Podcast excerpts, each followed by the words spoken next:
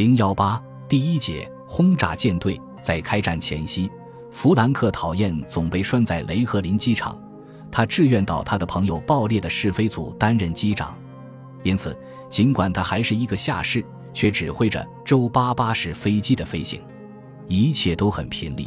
飞了两个小时，在前方就发现了敌人的舰队。弗兰克穿云上升到三千米，当时云量为十分之八，只是偶尔才能看到海面。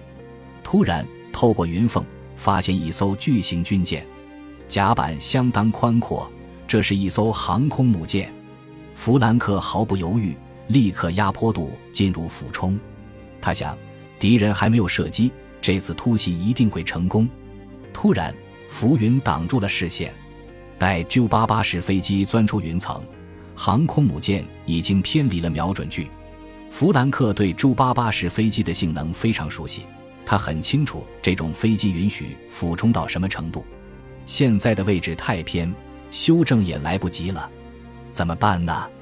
拉起来进行第二次俯冲，可是对空炮火已开始射击了，糟糕！要是能准确地咬住目标，还可以强行攻击。可惜现在不行了。过了八分钟，弗兰克对着航空母舰又做了一次俯冲。虽然这次对空炮火更为猛烈，但他准确地咬住了目标。航空母舰就像一个网上的蜘蛛，被套在瞄准距离了。是时候了，按电钮投弹，自动拉起装置立刻开始工作。飞机在爬升。机长在集中精力摆脱高炮火力，通信员和尾部机枪手的眼睛紧盯着航空母舰。贝维迈尔中士大叫起来：“航空母舰的舷旁激起水柱！”弗兰克也冒着危险往下看，只见巨大的水柱在船舷附近崩落下来，接着箭头闪起一道火光，不知这是命中了，还是重型高炮发射时喷出的火光。第一颗炸弹落到了船舷旁边，而那颗紧接着在拉起之前投下的第二颗炸弹命中没有呢？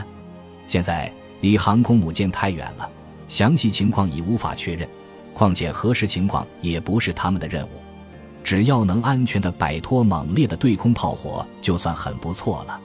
J-88 式飞机机组报告的情况并没有夸张，他们确实向航空母舰实施了俯冲攻击。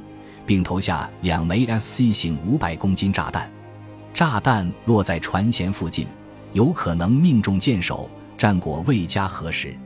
弗兰克刚回到维斯特兰，就开始轰动起来。只有狮子航空团团长希布尔克上校对此表示怀疑：“你看到击沉了吗？”“没有，上校先生。”“果然如此。”希布尔克脸上露出讪笑的神情说：“那么说是没有命中了。”根据海军以往的经验，不要说敌舰闪光，就是冒起烟来，自己的炮弹还是没有命中，也是常有的事。当然，空军是不懂得这些的。第十航空师的所有电话线路都占满了。柏林的空军总司令急切地想知道为什么师部没报告击沉敌航空母舰一事。师首席参谋哈林豪森少校回答说：“因为是否击沉了航空母舰。”师部还不清楚，他随即又把手头仅有的那份弗兰克谨慎起草的攻击报告转呈柏林，但是灾难又临头了。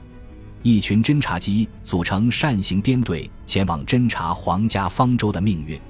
十七时收到了第一份报告，在水域发现敌舰队，有两艘战列舰和护卫舰正在向西高速前进，没发现航空母舰。舰队分为两组。皇家方舟号会不会在侦察机没有发现的那一组里呢？这样一个简单的问题，柏林竟没有想到。无线电发出了新的命令：注意柴油痕迹。不久，便发现了那种相应的柴油痕迹，但是却忽略了当时在北海这种油迹并不稀罕。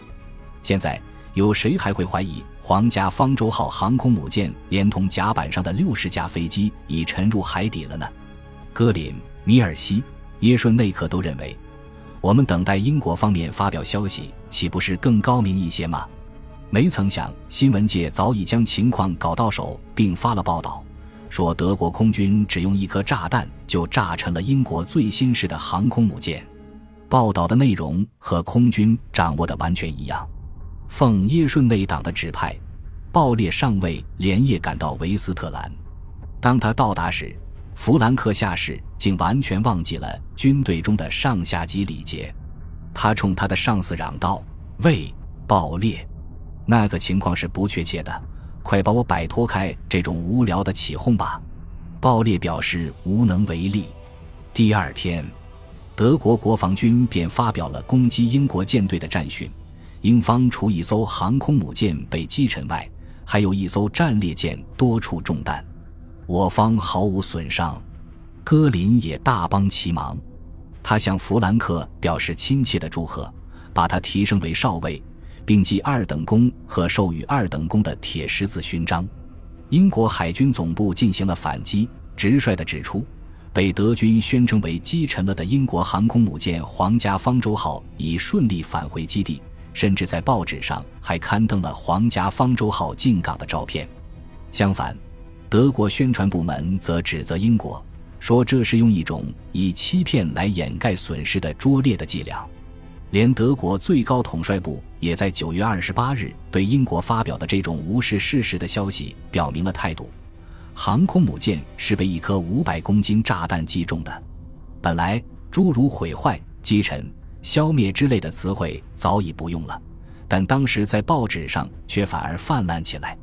实际上，皇家方舟号早在十月初就已驶入南大西洋。他正在参加对德国海盗船海军上将格拉夫施佩尔号长达数月的跟踪作战，直到1941年11月14日，这艘航空母舰在地中海被德国海军 U-81 号潜艇的鱼雷击沉，才使那个喧嚣已久的击沉战果不声不响地更正过来。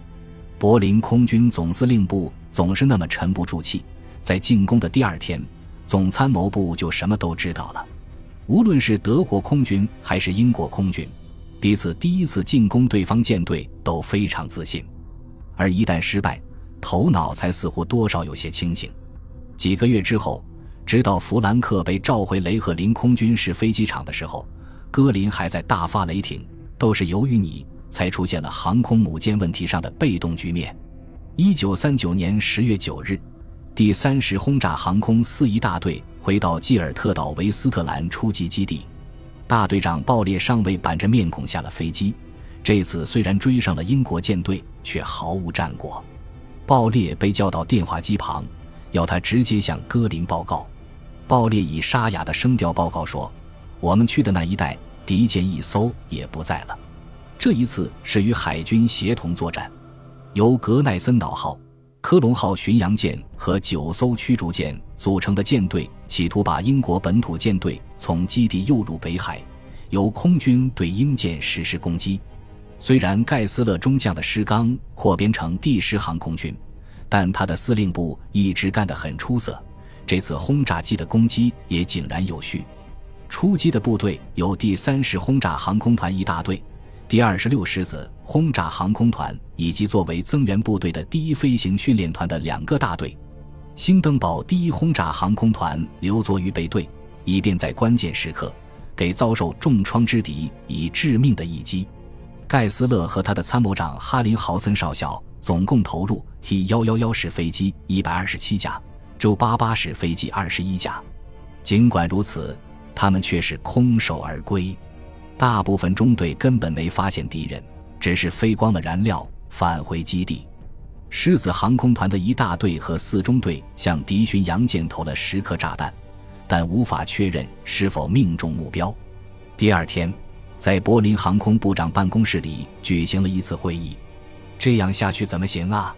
戈林激动地说：“诸位，我要说一下，这是非常严肃的事，就是所说的皇家方舟号事件。”说到这里。他严肃地扫视了一下四周，空军的军官们一声不吭地听着。出席这次会议的有副部长米尔西、空军总参谋长耶顺内克、空军技术局长乌德特、空军总参谋部首席情报参谋贝波施米特、海上航空队司令克勒尔以及其他许多高级军官。爆裂上尉也被叫去了，他是唯一的作为现任周八八式轰炸机大队长出席会议的。